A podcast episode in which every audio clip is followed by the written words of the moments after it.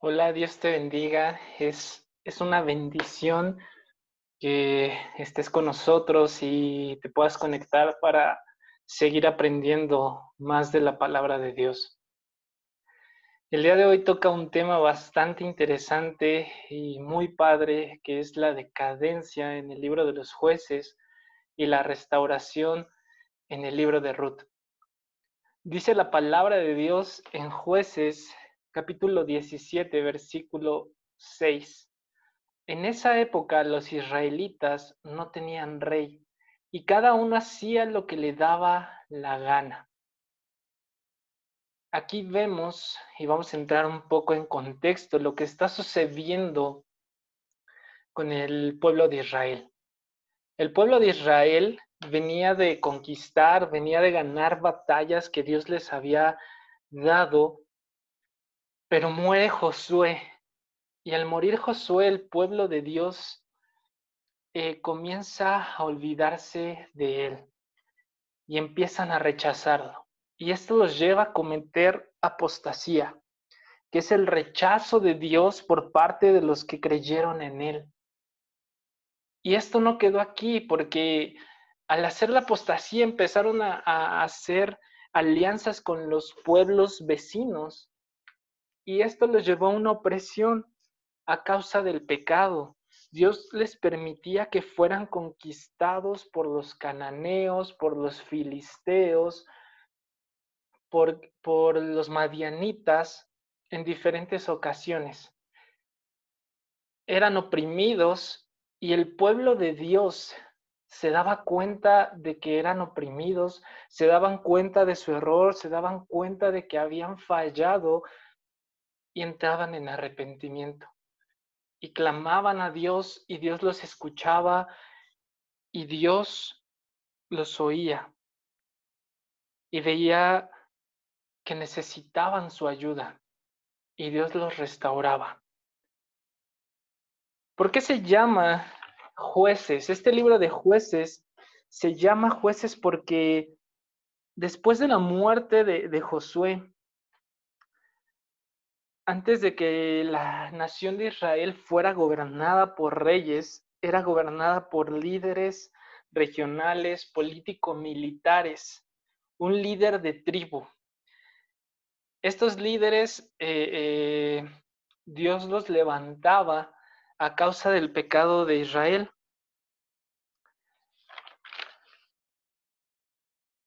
Dios levantaba a estos líderes y Dios eh, eh, veía el pecado y en ese entonces había idolatría, inmoralidad, apartarse de Dios, que es la, la, apostasía.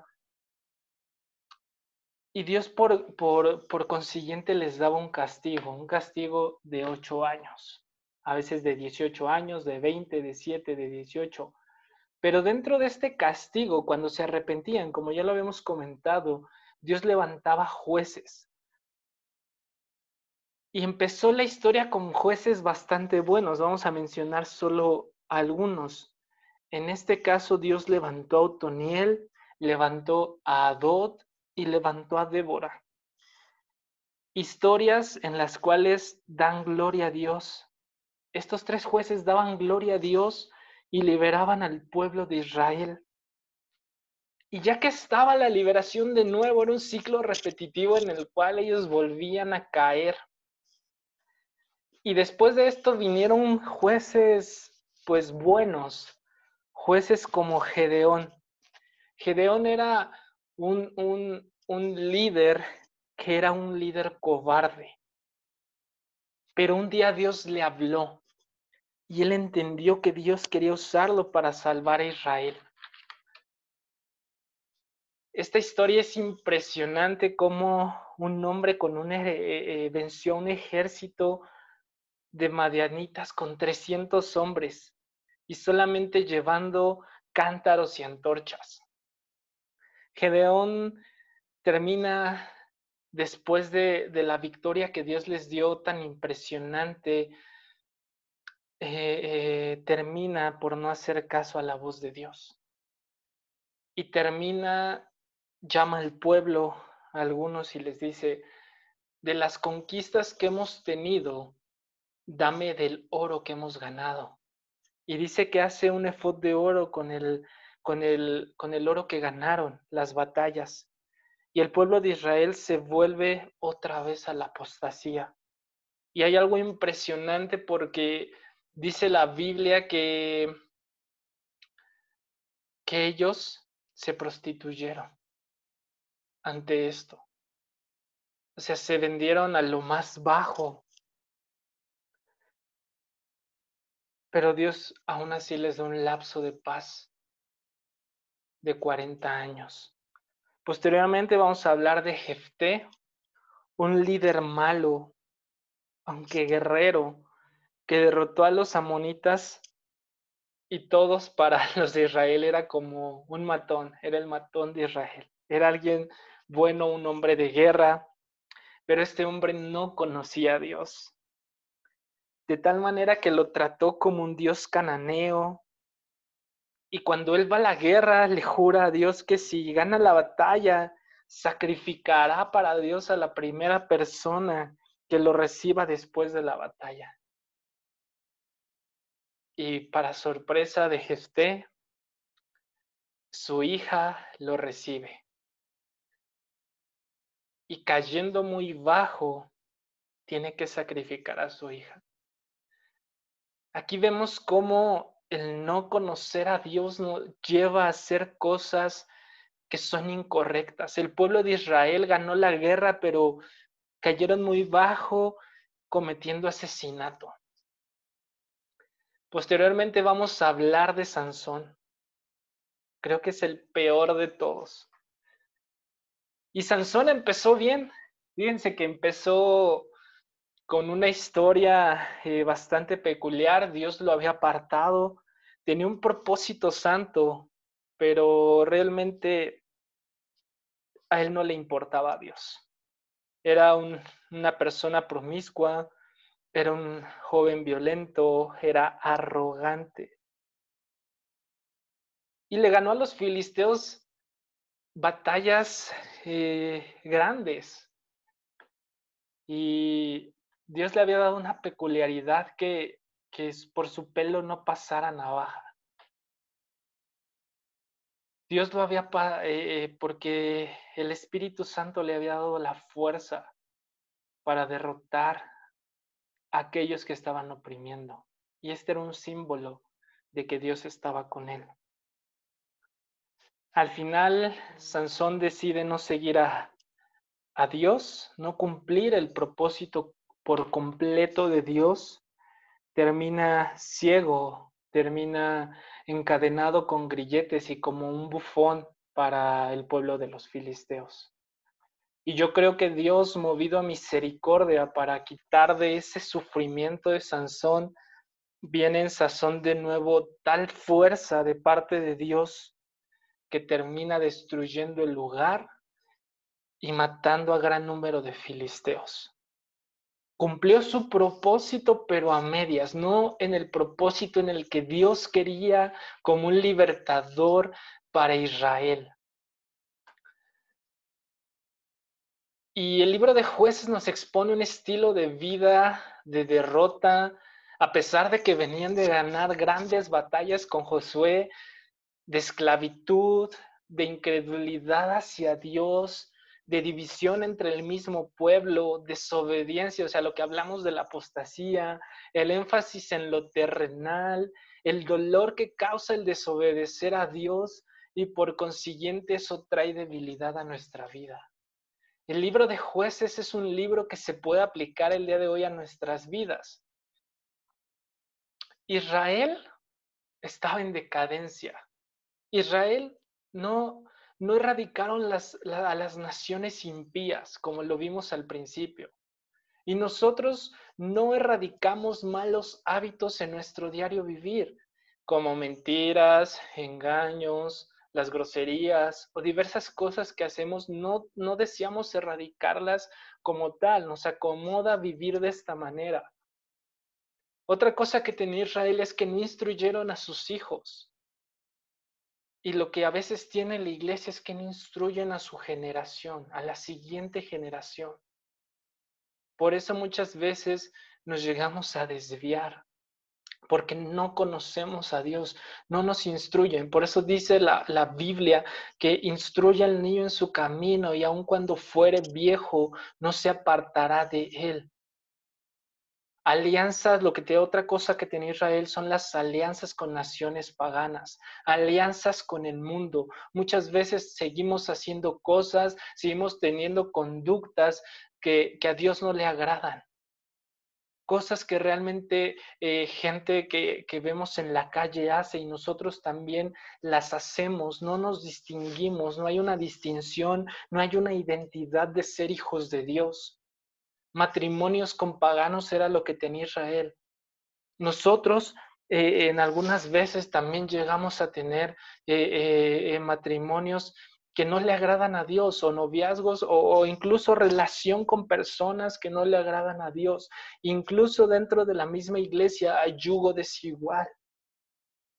Entonces, por eso debemos de pedirle a Dios sabiduría. Y créanme que si nosotros nos metemos con Dios, oramos y ministramos a Dios y leemos su palabra, Dios nos va a dar sabiduría para saber si en algún momento tenemos alguna relación con una persona que está en yugo desigual.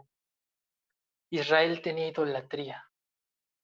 Y la idolatría es todo aquello que le quite lugar a Dios. Estamos eh, inundados en, hoy en día y más hoy, encerrados en casa con materialismo, eh, eh, con tantas cosas, con redes sociales, la televisión, los videojuegos, todo aquello que le quite lugar a Dios es idolatría. Si tú pones en primer lugar algo más importante que Dios, eso se llama idolatría. Posteriormente la apostasía, que es la desobediencia y negar por completo a Dios. Todo esto es lo que vivía Israel y que muchas veces se sigue viviendo en la iglesia, que seguimos teniendo conductas similares. Y eso nos lleva a ser conquistados por el mundo, nos lleva a ser conquistados del pecado. Y en ocasiones así nos vemos, llegamos a cometer cosas que no le agradan a Dios, nos arrepentimos, Dios nos, nos da el perdón por su gracia a través de Jesucristo y volvemos a caer. Y nos volvemos en un ciclo repetitivo porque realmente no nos alineamos a lo que Dios quiere que nos alineemos. Y hay algo tan impresionante que esto, al final la tribu de Dan se revela y matan y destruyen una ciudad entera. El libro de los jueces termina con abusos sexuales, violencias, y por si fuera poco, el pueblo de Dios entra en una guerra civil entre tribus, o sea, tribu contra tribu. Imagínense la tribu de Dan contra la tribu de Judá, imagínense eh, eh, la tribu de Manasés contra la tribu de José. O sea, un caos total, lo que los llevó de una conquista a un caos total porque no decidieron alinearse. Por eso Josué antes de morir les dice, hagan lo que bien les parezca. Dios nos ha mostrado su bendición y su bondad, pero una cosa les digo, yo y mi casa serviremos a Jehová. Y a pesar de que están conquistados, Dios tiene un plan redentor en el libro de Ruth. Y esto empieza con eh, la historia de Ruth con Noemí, donde Noemí pertenecía a la tribu de Judá. Y Noemí se va a causa del hambre y salen de la tierra de la promesa, algo que es suma, eh, bastante peligroso, y se van a la nación de Moab. Y los hijos de Noemí se casan con dos mujeres extranjeras, con Norfa y con Ruth. Y aquí les pasa una tragedia. Y dentro de la tragedia es que los hijos, los dos hijos de Noemí, se mueren y se muere su esposo. Entonces, eh, Noemí toma la decisión de decirle, ¿saben qué? pues ya eh, se murieron mis hijos, ahora ustedes pues tomen eh, por cuenta su camino, eh, vivan sus vidas, son jóvenes. Y Orfa dice, ok, muchas gracias, Noemi, por todo lo que has, hecho conmigo. Pues yo sí te doy las gracias y me voy, ¿no? Se acabó. Y Ruth muestra una fidelidad y lealtad a, Noemí. Y, y Ruth le dice, Ruth capítulo 1 versículo 16, y respondió Ruth, no me ruegues que te deje y me aparte de ti, porque donde quiera que tú fueres, iré yo, y donde quiera que vivieres, viviré. Tu pueblo será mi pueblo, y tu Dios, mi Dios. O sea, una mujer extranjera, una mujer que no pertenecía a ninguna de las tribus, vuelve su corazón y su mirada a Dios. ¡Wow! Por eso le dice, tu Dios será mi Dios. Y, y esta mujer le es fiel a Dios y le es leal y fiel a, su, a la que era su suegra, que era Noemí. Y después van eh, eh, en esta ocasión encuentran a un hombre, eh, a un hombre deciden regresar y de la tribu de Judá había un hombre llamado Vos. Y este hombre Vos era hijo de, de Raab, de la prostituta, de los que ayudó a los dos espías en Jericó. Cómo aquí vamos viendo que el propósito de Dios se va cumpliendo. Y vos se da cuenta que Noemí es, es, extranjera. Y yo creo que, ¿por qué se da cuenta? Porque yo creo que dentro de la lealtad y de la bondad de, de Ruth, puede decir, ¿sabes qué, Noemí? Tú eres eh, anciana, no te preocupes, voy a ir a trabajar y voy a ir a buscar para comer. Y dentro de, su bondad y dentro de ser un, alguien trabajador, una mujer trabajadora, Dios la recompensa por su lealtad. Para no hacerles el cuento largo, vos se termina enamorando de Ruth y le dice, veo que eres mujer virtuosa. Y es el mismo término que se usa en Proverbios cuando dice mujer virtuosa, ¿quién la hallará? Y no solo, me imagino que Ruth era hermosa, pero no solo por ser hermosa, sino por ser una mujer leal, porque fíjense lo que dice Ruth capítulo 2, versículo 11 y 12. Y respondió vos y le dijo, He sabido todo lo que has hecho con tu suegra después de la muerte de tu marido y que dejando a tu padre y a tu madre y la tierra de donde naciste, o sea, Moab, has venido a un pueblo que no conociste antes, o sea, la tribu de Judá. Jehová recompense tu obra. Jehová recompense tu lealtad y tu fidelidad a tu familia y a tu Dios. Y, tu remuneración sea cumplida por parte de Jehová, Dios de Israel, bajo cuyas alas has venido a refugiarte. Por eso cuando Ruth le dice en el capítulo 1, cuando le dice, ¿sabes qué? Ruth, vete y, le contesta a Noemí, tu Dios será mi Dios. Entonces aquí le está diciendo, has venido a refugiarte en las alas de Dios. Es impresionante cómo eh, eh, a pesar eh, de, esto, Dios tiene un plan. A pesar del caos que ya existía en ese entonces, Dios tiene un plan y lo que expone es la lealtad familiar, una fe ante las crisis y que las buenas decisiones traen honra, gran estima, traen gozo y traen restauración. Pero ¿por qué las buenas decisiones traen eso? Porque cuando conocemos a Dios, que era lo que no hacía el pueblo de Israel, y una mujer lo hizo, en creer en Dios, en voltear sus ojos a Dios, le trajo gran estima, honra, le trajo felicidad y le trajo restauración. Dice la palabra de Dios que,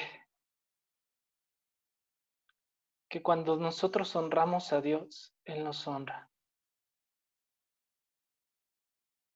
Y continúa el libro diciendo que Noemí se puso muy feliz, que se encantó de, de todo esto. Y en ese entonces, pues, aquí viene algo muy interesante, cómo Dios no deja de lado su propósito. En este libro podemos ver que de vos y de Ruth nació un niño llamado Obed, linaje del Mesías, linaje de Cristo. Ya se anunciaba que aunque el mundo estuviera en caos, aunque el pueblo de Dios estuviera apartado, Dios iba a dar un rey.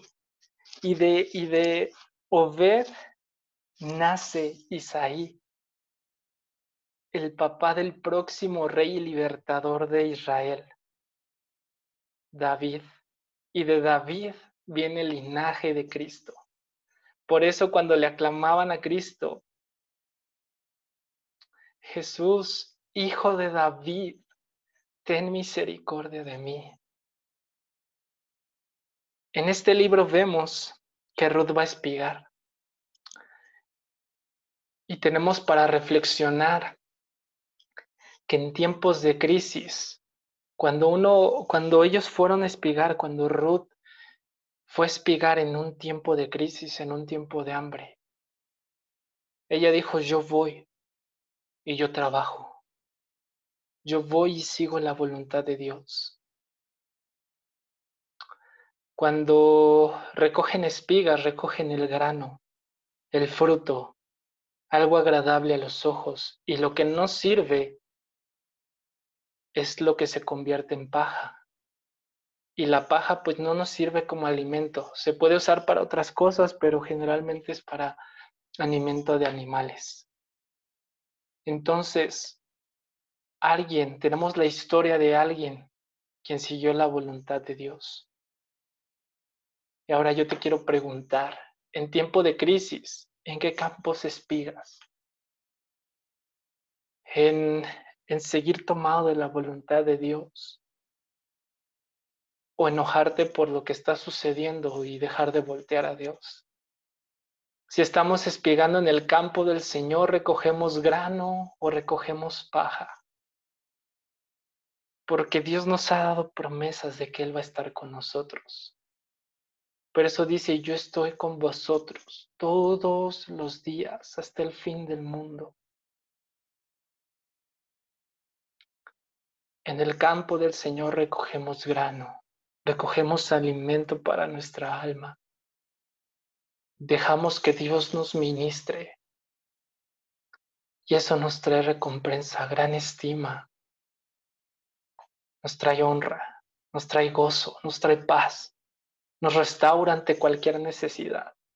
Pero cuando aún somos hijos de Dios y estamos recogiendo paja, lo que Tal vez ahí sobreviviendo el día a día, no clamando a Dios, enojándonos. Recogemos algo que no sirve. ¿Qué acciones estás dispuesto a llevar a cabo para que las personas que te rodean experimenten la redención? No nos mantengamos dormidos, no nos mantengamos esperando a que esto que estamos viviendo hoy en día pase, sino qué podemos hacer hoy en este tiempo de crisis para llevar redención a las demás personas que nos rodean. Vamos a orar, vamos a pedirle a Dios que primeramente nos ayude, nos ministre y que podamos eh, pedirle perdón si en este tiempo hemos estado recogiendo paja y no grano. Y vamos a orar también para que Dios nos ayude a ser de bendición para otras personas y llevarles redención en el nombre de Jesús. Vamos a orar. Inclina tu rostro, Padre.